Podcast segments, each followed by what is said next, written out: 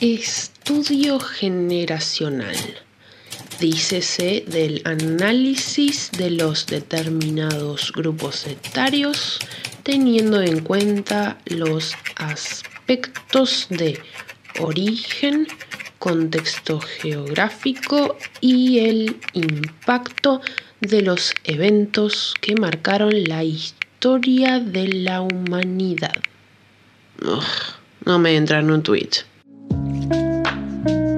Ahora en tus oídos, Análisis Millennial.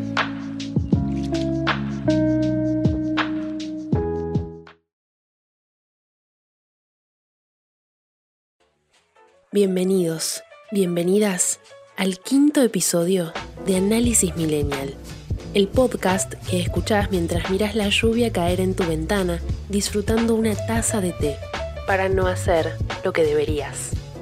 Mi nombre es Julia. Descubrí la música low fidelity bastante tarde, pero me cambió la vida para bien. En el programa anterior abrimos la temática de análisis del arte y su impacto en las distintas generaciones y viceversa, cómo las generaciones dejaron su marca a lo largo de las distintas corrientes artísticas. Y hoy nos toca cerrarlo con la parte más dinámica, más divertida quizás. Pero antes, repasemos rápido. Rápido, a ver quién me sigue. Siguiendo nuestra amiga línea de tiempo, la encuentran en la descripción. ¿Preparados? ¿Listos? Ya.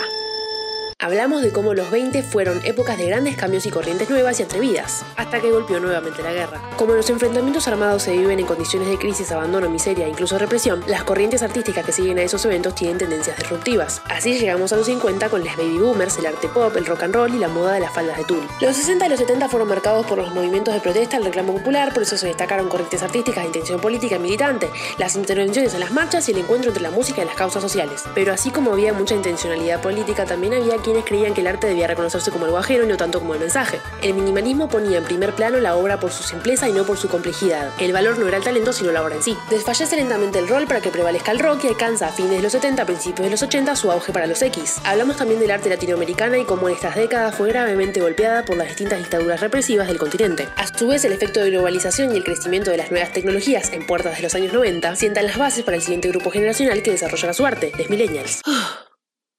ok, estamos al día. ¡Eso sí que es otra onda! Las últimas dos décadas del siglo XX fueron de un impacto artístico considerable, pero difíciles de definir. En una opinión personal, pareciera que el fenómeno de la globalización y el hecho de que en el mundo se levantaran tantas barreras y se dieran a conocer los conflictos de las distintas sociedades, provocó en los artistas una suerte de retroceso no, más bien recopilación. Si vamos a ver y a investigar las piezas u obras artísticas más destacadas de fines de los 80 y principios de los 90, nos vamos a encontrar con miles de temáticas distintas, métodos distintos e incluso corrientes mezcladas. Más allá del uso de formas geométricas hasta en las medias y el abundante color neón, claramente heredado de los 80, Quizás la corriente artística más destacable del momento fue el graffiti o arte urbano. Gran parte del consumo artístico y el desarrollo de las distintas corrientes clásicas había sido puesto en juego por el arte pop a mediados de los años 50. Como dijimos, la corriente pop no valorizaba una pieza por el talento del artista o la complejidad de la técnica, sino por la posibilidad de cuestionar el sistema de consumo cultural popular y cómo artistas que en vida habían sido despreciados y olvidados, tras su muerte llegaban a lo más alto de las colecciones de grandes sujetos burgueses. ¿Qué tiene esto que ver?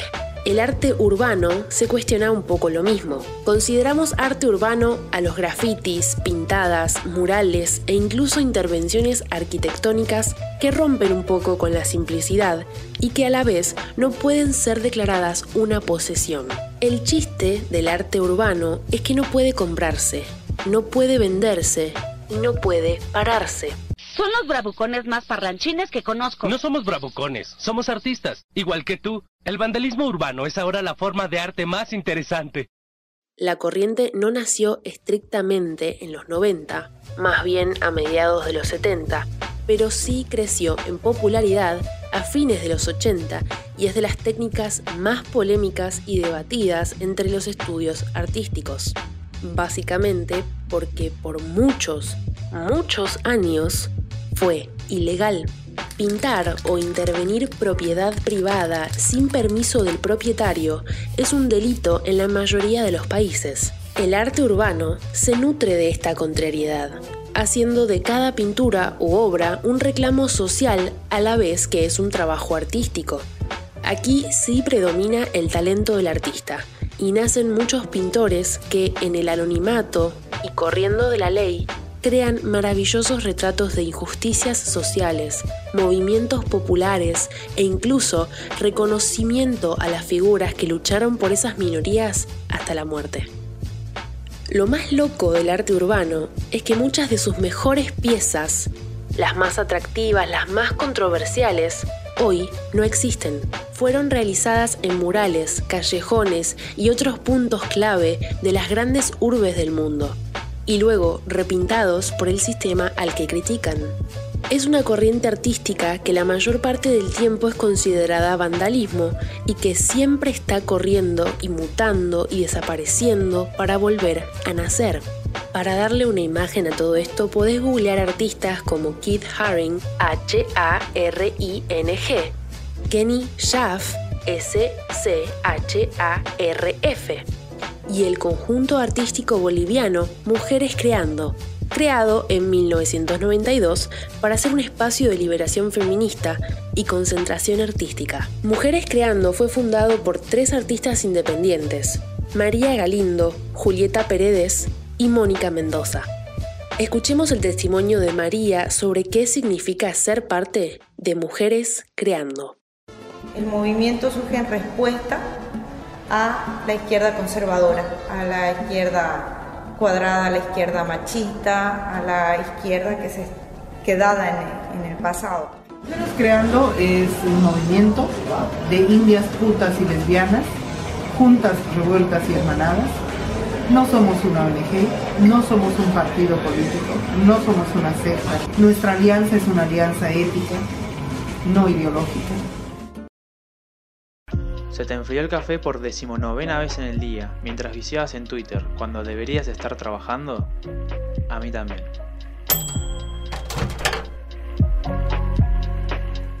Análisis Millennial.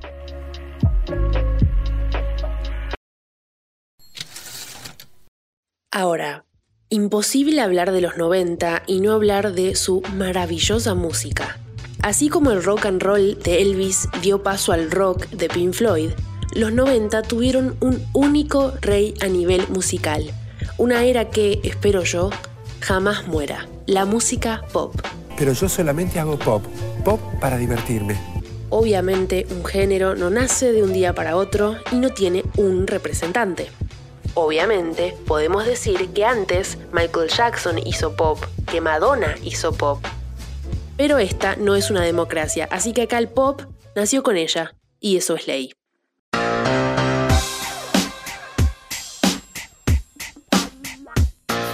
Se ponían de moda las boy bands y girl bands, los concursos musicales en televisión y la figura del rockstar, que empezaba a ponerse algo vieja ya, es reemplazada por la figura de él o la popstar. Y acá entramos en un tema peliagudo. No solo porque hay gente que todavía tiene la tara de no considerar al pop como un género musical, sino como un método de marketing, ni tampoco porque yo sea fiel defensora del pop. Pasarán sobre mi cadáver, están avisados. El pop como género musical es tan amplio, tan grande, tan masivo, que es imposible definirlo como una sola corriente musical. Si el rock es todo aquello donde predomine una guitarra eléctrica, el pop es todo aquello que te haga mover el piecito, menear la cabeza o cantar hasta dormido, como este temazo. Pero volvamos a los noventas. La música es pieza central en este caso, básicamente porque a nuestra generación no solo se la conoce como millennials, sino también como generación MTV. El canal de videos musicales estadounidense nació en el año 81 y para los 90 ya era distribuido en 134 países y en 18 idiomas con el objetivo de pasar música 24/7 y de marcar tendencia descubriendo nuevos artistas mes a mes, MTV fue un antes y un después para el mundo musical, especialmente para los videos musicales, otro hito de la década del 90. Sí, era un canal bastante controversial, con programas como Beavis and Butthead y Daria ambos con un humor adulto, algunos lo consideran explícito, otros directamente grosero. Pero, guste o no, no se puede negar que tuvo un gran impacto y para muchos significó nuestra infancia o juventud. Como buena millennial, casi soy señal pero me disfrazo. No solo me encantan los stickers con olorcito a fruta, el glitter hasta en las carpetas y la moda skater, Sinceramente creo en reivindicar el movimiento pop, tanto cultural como estético de los 90 o principios de los 2000. Movimiento siempre relacionado a lo infantil o a lo teen, orientado de una forma despectiva, pero que no es más que lo que muchos hoy recuerdan como infancia. Esta canción está dedicada a los estudiosos que trabajaron alrededor del reloj para exterminar a los virus del 2000.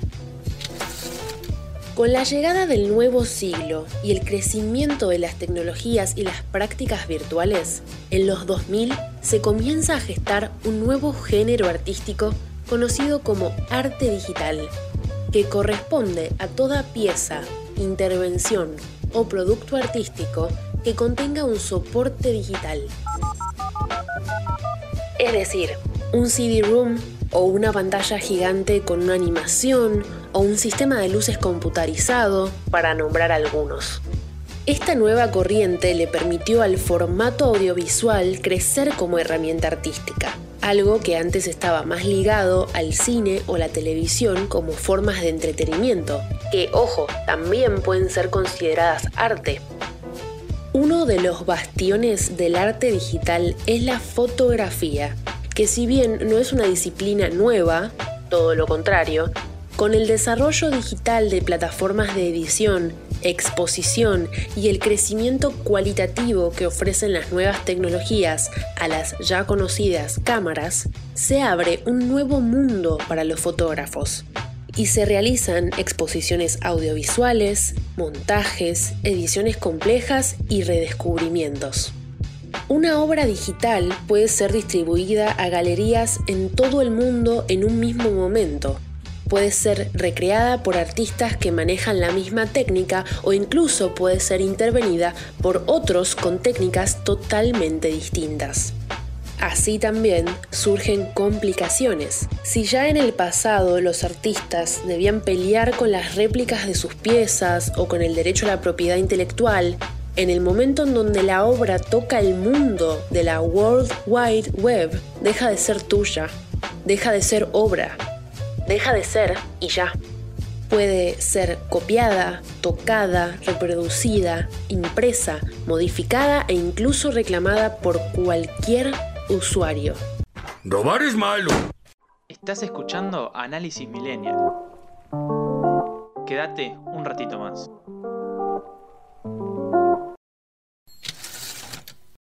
Les Centennials o Generación Z nacieron en la que yo considero es la época dorada del arte digital, el principio de un mundo, el nacimiento de una nueva forma de vida. Los memes. Los memes son quizás el formato artístico más curioso y a la vez el fenómeno más masivo del Internet Créase o no, el concepto de meme nació en el año 1972 y lo creó el científico británico Richard Dawkins, D-A-W-K-I-N-S, en su libro El gen egoísta, para definir unidades de conocimiento que nos son heredadas de manera conjunta entre nuestros genes innatos y los valores que aprendemos a lo largo de la vida. Bastante complejo, sí. Para Dawkins, el meme es como la unidad de memoria cultural que tenemos como humanidad que nos es transmitida de generación en generación. Pero más adelante se entendió que esta medida de conocimiento, el meme, no es transmitida intacta. La mayoría de los memes no son replicados de manera exacta, sino que pasan por diferentes procesos de reinterpretación y modificación que permiten obtener diferentes versiones de un mismo meme, respetando la idea original. Así fue que el concepto se transmutó al Internet. En el 1996 se hizo viral un video de animación 3D que mostraba un bebé en pañales bailando la canción Hooked on a Feeling y se lo bautizó como Dancing Baby. Dancing Baby se hizo tan conocido de forma virtual que con el paso de los años la gente lo fue interviniendo. Cambiando la música, agregando efectos, incluso realizando la misma edición con diferentes técnicas. Y se hizo tan pero tan popular que apareció en decenas de comerciales, películas, series y otros formatos audiovisuales hasta la fecha. Dancing Baby, también conocido como Uga Chaka Baby por la canción, fue el primer meme de la historia del Internet, desatando lo que llegaría a ser hoy la base y el mayor recurso de las redes sociales y apps. Entonces, el meme es una repetición, un concepto que se utiliza y reutiliza y se pasa de unos a otros, a veces modificado, otras con un objetivo, o quizás solo porque es gracioso. Puede ser desde una palabra, salario, hasta un video. ¿Qué día es hoy? ¡Viernes! ¿Qué pasa los viernes? ¡No me baño! Una pieza musical o un sonido. Y por supuesto una imagen, pero no le puedo encontrar sonido a una imagen, se entiende. En otras palabras, el meme es un formato web que nos permite compartir, con herramientas y recursos infinitos, ideas o conceptos que nos son atractivos o simplemente dignos de ser compartidos. O sea, el meme es arte tanto es arte que tiene su propio museo, llamado Museum of the Internet, creado por el francés Félix Magal allá por el 2012. Es un museo virtual en donde Magal recopila desde su creación imágenes, fotos, montajes, videos, etc., que representan lo viral y lo más consumido del Internet. Una tarea orientada a futuro para mostrar a las próximas generaciones los conceptos o las ideas del momento. Y a la vez una tarea para nada sencilla, porque recolectar y explicar los momentos o situaciones del uso del Internet requiere de contexto, de un conocimiento previo, de un entendimiento de las formas de comunicación no verbales que tiene el Internet en todos sus usos. O sea, los memes no solo son arte, sino que son de las corrientes más complejas y difíciles de recopilar. Y si no crees que esto sea digno de un museo, pensá que el meme y o concepto de Forever Alone nació en la red social 4chan en el 2009, o sea, tiene más de 10 años. ¿Ya te sentiste viejo? vieja? Pero no es cierto que para los centennials todo es memes e internet. El arte, entre comillas, tradicional también se ve representada en esta generación, con sus distintas corrientes y formatos ya conocidos siendo reversionados y reutilizados. ¡Hey! Eso también es meme. En fin, les centennials manejan una realidad y una presencialidad bastante pesada con la situación de pandemia, con el terrible prospecto a futuro de nuestro planeta con el calentamiento global y por supuesto con la situación social y cultural de racismo, xenofobia y violencia institucional. Pero no todo es negativo. Les centennials son jóvenes de mucha capacidad, muy informados y conscientes de su realidad. Y eso lo reflejan en su arte. La música más consumida en la actualidad tiene fuertes influencias del feminismo, la equidad y la aceptación. Artistas trans, no hegemónicos, de países que no son considerados mainstream, hoy tienen su oportunidad gracias al espacio y el desarrollo que generan las nuevas plataformas web. Voy a dar un solo ejemplo. Ty Verdes es un cantante de Estados Unidos que saltó a la fama en el 2020 con su tema Stuck in the Middle. Ty había pasado ya por varios programas de talentos, disqueras, representantes y siempre era rechazado. En el 2020, con un trabajo a tiempo completo interrumpido por la pandemia, Tai se creó una cuenta en la plataforma de videos TikTok y subió un video cantando su canción en el auto con el comentario, si esto llega a los mil likes, subo el tema completo. De la noche a la mañana, en su sentido más literal, su video tenía 300.000 reproducciones y 60.000 likes. Tai no solo subió el tema completo, sino que se puso en campaña de ser su propio productor. Armó su disco, dibujó la tapa, eligió los temas y todo el proceso fue registrado en su TikTok. Hoy, Tai tiene más de 100.000 seguidores y Stuck in the Middle llegó a la lista top 50 de Spotify del 2020. Les centennials no necesitan de corrientes estructuradas, formatos rígidos o tradicionales. Llegan a sus objetivos o consumen lo que les gusta o les interesa sin pensar o sin preocuparse por teorías culturales o artísticas. Ellos crean sus propias corrientes y le dan el espacio a las personas que lo ganan pura y exclusivamente por talento. Es un fenómeno fantástico el tema de Tai no fue acompañado de un video de un cachorro viral ni un baile que terminó siendo tendencia. La canción de Tai llegó a la gente por lo que es un temazo. Pero les Centennials no son los únicos consumidores de tendencias y virales web, en lo absoluto. Justo detrás de ellos llegan les niñes alfa.